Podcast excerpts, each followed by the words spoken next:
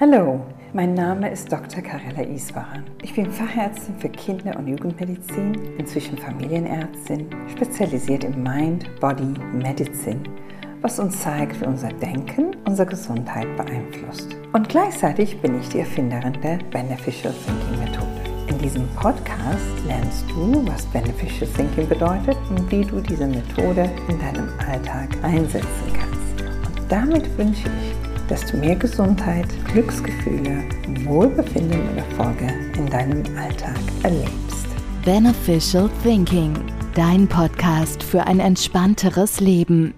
Heute geht es um die Frage, was genau ist das Beneficial Thinking House? Genau, ich habe ja erzählt, der Beneficial Thinking House ist eigentlich nichts anderes als eine Metapher für das Gehirn.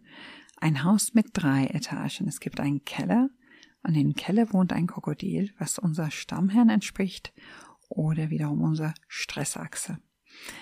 Es ist ganz einfach zu visualisieren vielleicht. Jeder von uns hat einen kleinen Krokodil. Ich kann mal auch sagen, wenn, wenn du das genauer äh, kannst sagen, das ist das Böse in mir, das kleine Krokodil, was für mich kämpft, was ja manchmal auch nicht so nette Sachen macht und Jeder von uns hat das. Und dann gibt's ein, ein Erdgeschosswohnung. Da habe ich diese, diese sogenannte Amygdala, die Frau Amy, Madame Amy, die ist meine Wachfrau, die guckt aus dem Fenster raus, sucht immer äh, lebensbedrohliche Umstände. Und die wird, die werden berichtet von unserer Sinnesorgane, meine Ohren, meine Augen, die berichtende Emi und dann auf diese Etage ist auch diese wunderbare Seepferdchen, was unsere Vergangenheit gespeichert hat, das heißt unser Gedächtnis, weil, äh, wie du weißt, ich erinnere mich dann und dann an etwas, was passiert ist und das regt mich jetzt auf. Und das ist ganz interessant auch in der Traumatherapie. Ich habe ja viele Patienten, die als Kinder diesen Eltern Trauma erlebt haben. Was weiß ich jetzt zum Beispiel, mein Patient zum Beispiel hat, hat mal einen gewalttätigen Vater oder sowas. Und komischerweise hat dieses Kind das vergessen, aber in einem wachsenden Alter riechte diese Duft von diesem Vater, was, was weiß ich, als, als äh, Aftershave benutzt hat oder so, und wenn er das riecht, wird er auch so gewalttätig. Weißt es gibt Dinge, die wir nicht wissen, was wir mitschleppen aus der Vergangenheit, die uns zu dieser Aggression führen. Oder es gibt so ein Wort, was man sagt, was man in Kindheit nicht gemocht hat, oder ein Geruch, oder, oder eine Erinnerung an einen Bahnhof, oder ich kann dir das nicht beschreiben, weil jeder hat so sowas. Oder eine Stadt, was einen traumatisiert hat. Also kindliche Traumaerlebnisse werden gespeichert und die Kinder vergessen das nicht, sondern die reagieren aufgrund dieser kindlichen Trauma, was sie erlebt haben, später im Leben ganz, ohne dass man versteht, warum rastet die denn jetzt aus? An der Auslöser steht in so einem Unterbewusstsein. Und das ist gut, darüber nachzudenken. Warum raste ich auf? Was kann das sein? Und natürlich bei den Kindern kann man das ja nur mit Hilfe von Psychologen feststellen. Aber bei Erwachsenen wäre es gut zu sagen, was ist das? Und dieser Gedächtniszentrum ist dafür wichtig, aber gleichzeitig da gibt's nochmal diese Glücksfee, die unser, für unser Glück zuständig ist. Und dann gibt's ein obere Etage, wo wir unser Präfrontalkortex oder das Denkorgan haben. Wichtig bei der Beneficial Thinking House ist, dass es uns zeigt, wie, wo was sich befindet, wie die Anatomie des Gehirns aufgebaut ist, aber wir lernen auch, dass alles, was in meinem Körper passiert, es äh, entsteht durch, vieles entsteht durch das, was ich denke. Und das hat natürlich, was mein meine Stresssituation betrifft oder mein Wohlbefinden, und das ist das, was wir uns wünschen, Gesundheit, Glücksgefühl und Erfolg, das findet alles natürlich im Kopf statt und nicht in der Außenwelt. Und meine Aufgabe ist zu lernen, wenn die Außenwelt sich umdreht, zum Beispiel mit so einer Pandemie, wie ich jetzt es habe, oder eine persönliche Krisensituation, wie passe ich mich an, wie schaffe ich das, trotz dieser Umstand aus in der Außenwelt mein Gleichgewicht wiederherzustellen. Dafür ist diese Beneficial Thinking ganz wichtig. Warum ist Madame Amy, also die Amygdala, bei manchen Menschen ganz besonders aktiv? Ja, es ist so, dass ich, ähm, ich habe natürlich jetzt nur fünf Organe genommen, weil das Gehirn ist sehr, sehr, sehr komplex und ich möchte hier an dieser Stelle mich bei allen Neurowissenschaftlern entschuldigen, dass ich das so komplex gemacht habe, aber so einfach gemacht habe, aber es, es ist sonst nicht verständlich.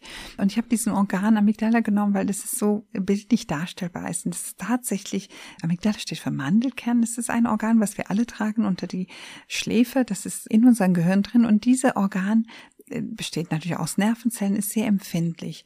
Und ich sag mal, wenn das irrigiert ist, ist es ein bisschen aufgeregt, ist diese aktive Zellarbeit, das kann man ja auch natürlich in Kernspin, Funktionskernspintomografien sehen, wie aktiv die Durchblutung ist, wie, wie aktiv dieser Organ ist.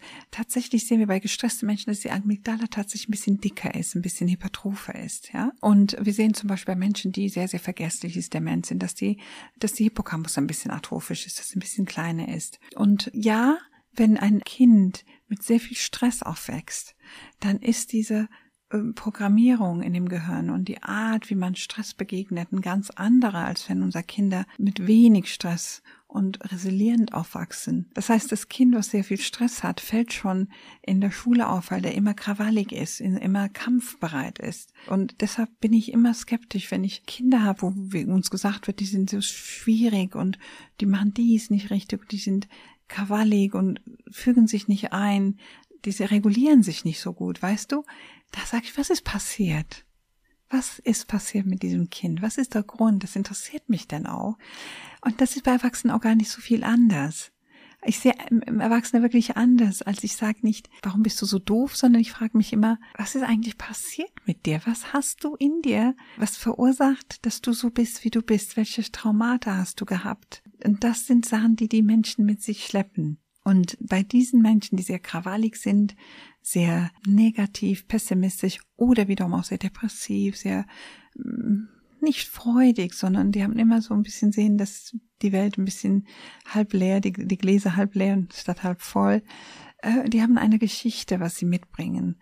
Denen geht's nicht gut und es ist unsere Aufgabe natürlich auch, darauf Rücksicht zu nehmen und, und die anders zu begegnen.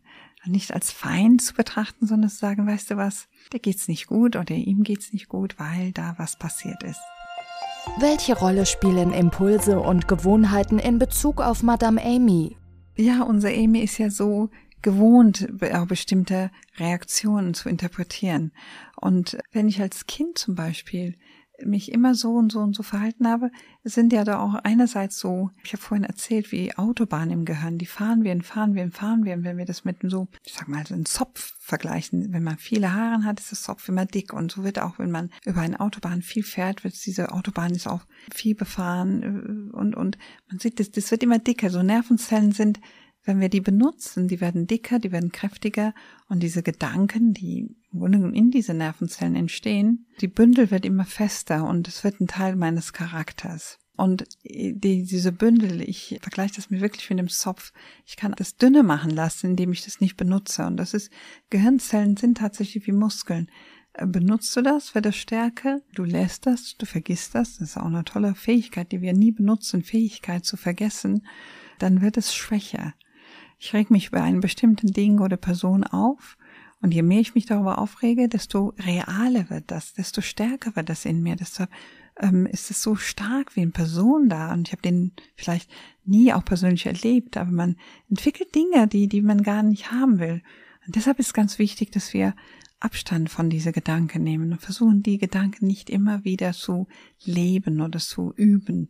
Und das klappt am besten, wenn ich einen Ersatzgedanke habe. Und in diesen Stressmomenten habe ich zum Beispiel in meinem Buch Ersatzgedanken genannt.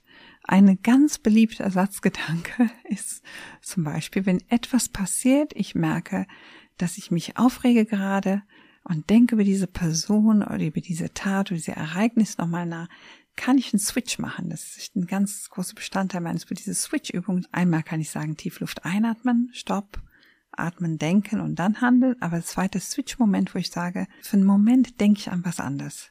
Komplett. Ich habe zum Beispiel ganz einfach, dass wir immer haben, dass wir eine Knolle kriegen, ja.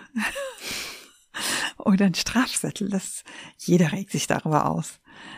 Oh, oder eine Nachzahlung vom Finanzamt will keiner haben. Das ist, der verursacht einfach an dem Tag eine schlechte Laune. Will man gar nicht haben. Oder ich habe neulich äh, haben einen Mitarbeitern gekündigt und ich denke, oh, nicht jetzt. Und, und ich, ich merke, wie ich dann dieses komische Übelkeitsgefühl, diese Anspannung, diese schlechte Laune über mich erkommt und ich sage, nein, stopp, stopp, stopp, Tiefluft einatmen, Switch. Denk an Kaiserschmarrn. Wie macht man Kaiserschmarrn? Ich finde so oft in Österreich. Wie machen die das eigentlich mit Eier oder mit Butter, mit Schmalz oder mit Zucker? Und Männer können darüber nachdenken, äh, wie kriege ich mein Auto wieder im Gang oder wie repariere ich das oder wie mache ich das mit dem Reifen oder welche Sportart mache ich.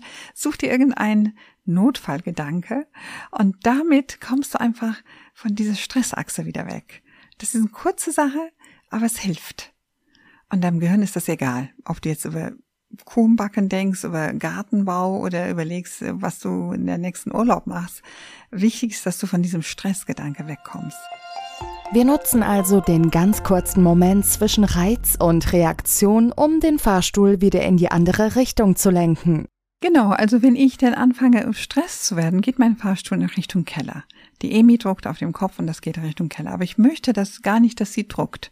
Also das heißt, ich sage immer, stopp, druck nicht, warte, warte, warte, ich muss mich justieren. Und dann denke ich mir, was gibt's denn da, was mir hilft?